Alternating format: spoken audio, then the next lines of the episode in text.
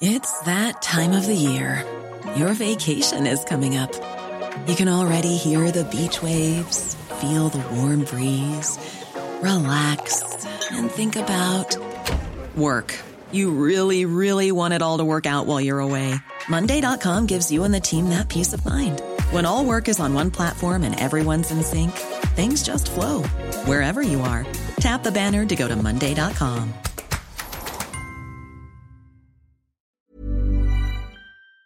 Une enquête sur la fortune cachée de plusieurs milliards de dollars du président russe Vladimir Poutine, la non-démission d'Elisabeth Borne au poste de première ministre, ou encore les actualités en bref qui vont être très chargées aujourd'hui, avec notamment un voyage de Disney à plus de 100 000 dollars. Salut c'est Hugo, j'espère que vous allez bien, et comme chaque jour, on est parti ensemble pour une nouvelle plongée dans l'actualité en une dizaine de minutes. On commence donc tout de suite avec le sujet à la une aujourd'hui, on va parler de la fortune cachée de Vladimir Poutine, une fortune qui a été révélée par des journalistes. Bon, déjà, faut savoir que la fortune de Vladimir Poutine, c'est vraiment euh, sujet à énormément de spéculations et euh, malgré les intimidations et les risques en tout genre, ça fait en fait des années que euh, des journalistes travaillent sur le sujet. Alors, par exemple, selon l'homme d'affaires britannique Bill Browder, qui a beaucoup investi en Russie, Vladimir Poutine serait l'un des hommes les plus riches au monde, avec une fortune estimée à près de 200 milliards de dollars. Autrement dit, bien devant Jeff Bezos, le patron d'Amazon, ou encore Bill Gates, le fondateur de Microsoft.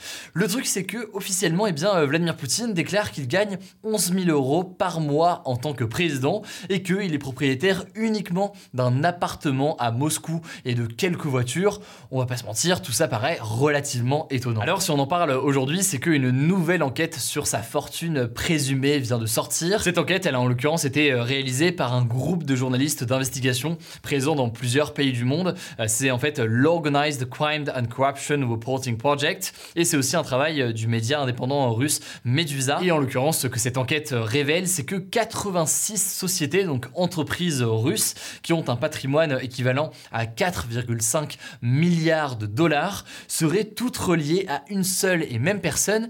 Et bizarrement, c'est donc euh, Vladimir Poutine. Alors j'en suis conscient, dit comme ça, ça peut paraître relativement flou, donc je vais essayer de l'expliquer de la manière la plus simple possible et plus en détail. Déjà, première chose, comment est-ce que les journalistes ont pu faire pour découvrir ce lien entre Vladimir Poutine et ses près de 80 euh, entreprises, et bien en fait tout est parti d'un mystérieux nom de domaine utilisé euh, dans des adresses mail. En effet, ils ont découvert que euh, toutes ces entreprises avaient comme nom de domaine pour leur adresse mail llcinvest.ru et donc comme nous on pourrait avoir du gmail.com ou du hotmail.com ou je ne sais quoi, et eh bien là toutes ces sociétés avaient pour adresse mail quelque chose qui finissait en at llcinvest.ru. Le truc c'est que grâce notamment à ce nom de domaine, et eh bien ils ont pu commencer à faire des parallèles et des liens entre les différentes entreprises. Par ailleurs, ils ont aussi pu se rendre compte, grâce à des fuites de données, que eh bien, les dirigeants de ces sociétés, qui sont euh, théoriquement donc des sociétés euh, indépendantes et qui n'ont pas de lien euh, particulier entre elles, eh bien, s'écrivaient quand même très régulièrement, comme si en fait ils faisaient partie toutes de la seule et même unique entreprise, pour notamment parler de travaux de plomberie dans une villa, ou encore pour réserver un jet privé. Bon alors là, vous me direz peut-être quel est vraiment le rapport en soi avec Vladimir Poutine, et eh bien en fait, selon les journalistes qui ont euh, enquêté sur le sujet, et eh bien beaucoup de ces entreprises ont des liens très étroits avec euh, Vladimir Poutine. En fait, c'est euh, très souvent via son entourage, ça peut être des amis, ça peut être ses maîtresses. Tout ça tend à penser que derrière ces entreprises se cache bien sa fortune et que simplement il y a des gestionnaires différents selon les sociétés. Mais alors du coup, de quoi parle-t-on exactement quand on parle de fortune cachée derrière ces entreprises?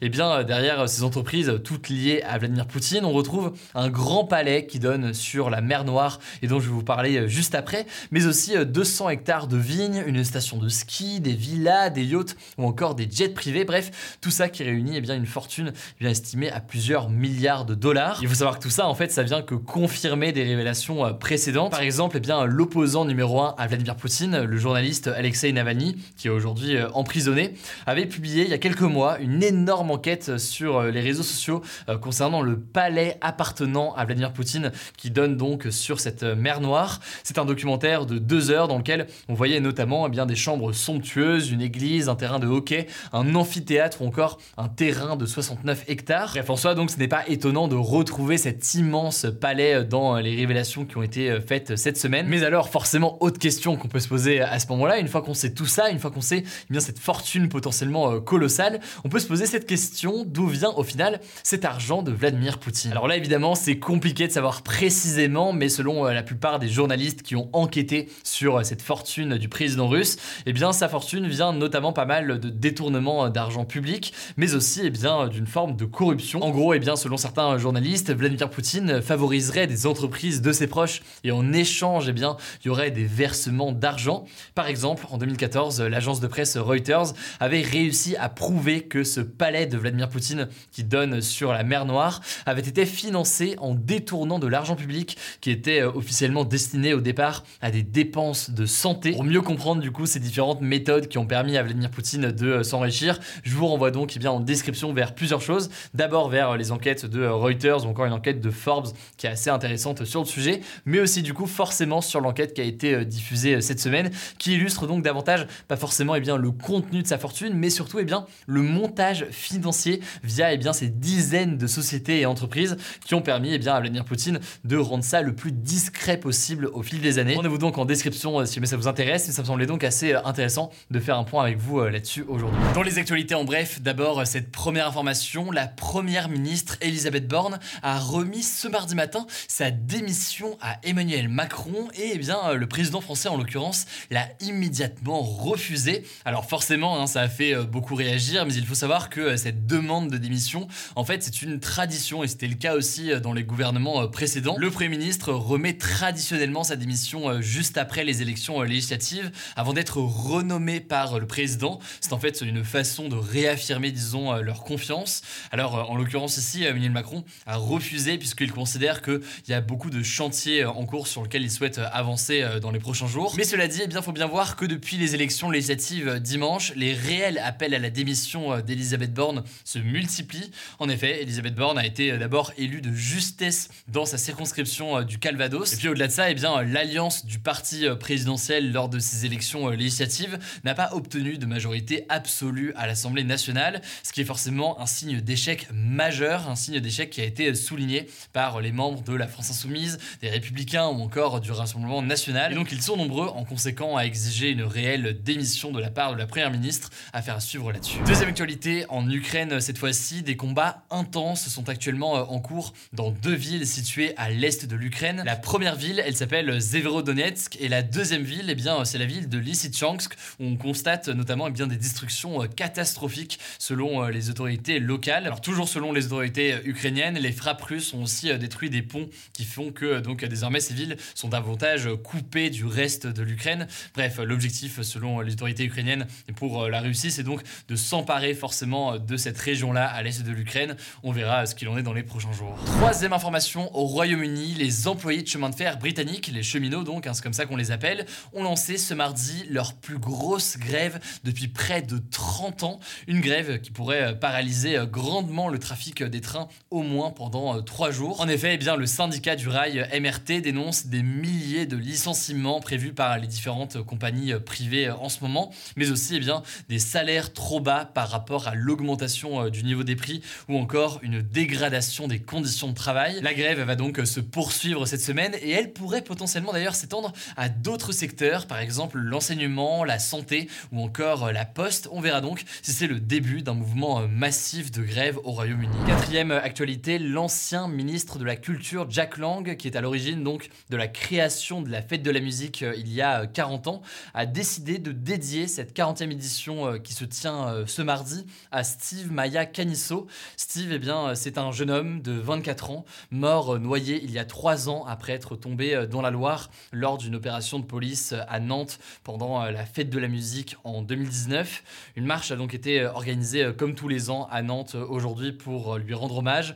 L'enquête est par ailleurs toujours en cours et trois personnes, dont l'ancien préfet de Nantes, ont été mises en examen. Cinquième information qui n'a rien à voir sur un autre sujet qui a beaucoup fait parler ces derniers jours. En juillet 2023, Disney va proposer une sorte de tour du monde dans les 12 parcs Disneyland qui sont éparpillés un petit peu partout sur la planète. En gros, eh bien, les 75 personnes qui participeront au voyage iront à Tokyo, en Californie, à Shanghai, Hong Kong, Paris ou encore en Floride. Ça durera en tour 24 jours et tous les clients eh bien, feront les trajets dans un même jet privé avec à bord notamment des guides qui vont les informer sur tout ce qu'ils doivent savoir sur le monde de Disney. Par ailleurs, eh bien, Disney a promis que les voyageurs visiteront également des lieux qui n'ont rien à voir avec Disney, mais qui sont des lieux iconiques du monde entier, comme par exemple eh bien, le Taj Mahal en Inde ou encore les pyramides d'Égypte. Alors, euh, au-delà du prix vertigineux du voyage, puisqu'il faut compter près de 110 000 à 120 000 dollars par personne, eh bien, cette annonce, elle a surtout euh, fait euh, réagir par rapport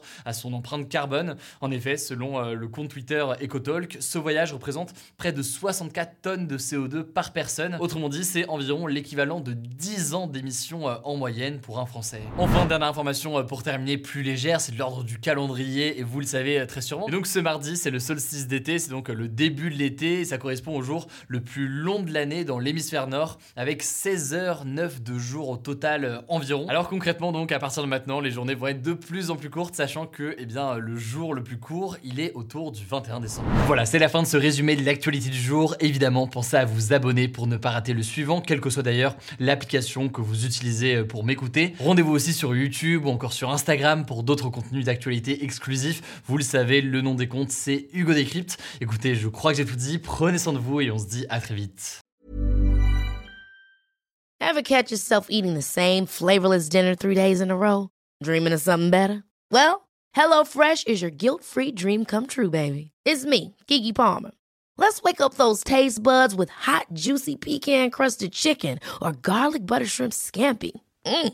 Hello Fresh.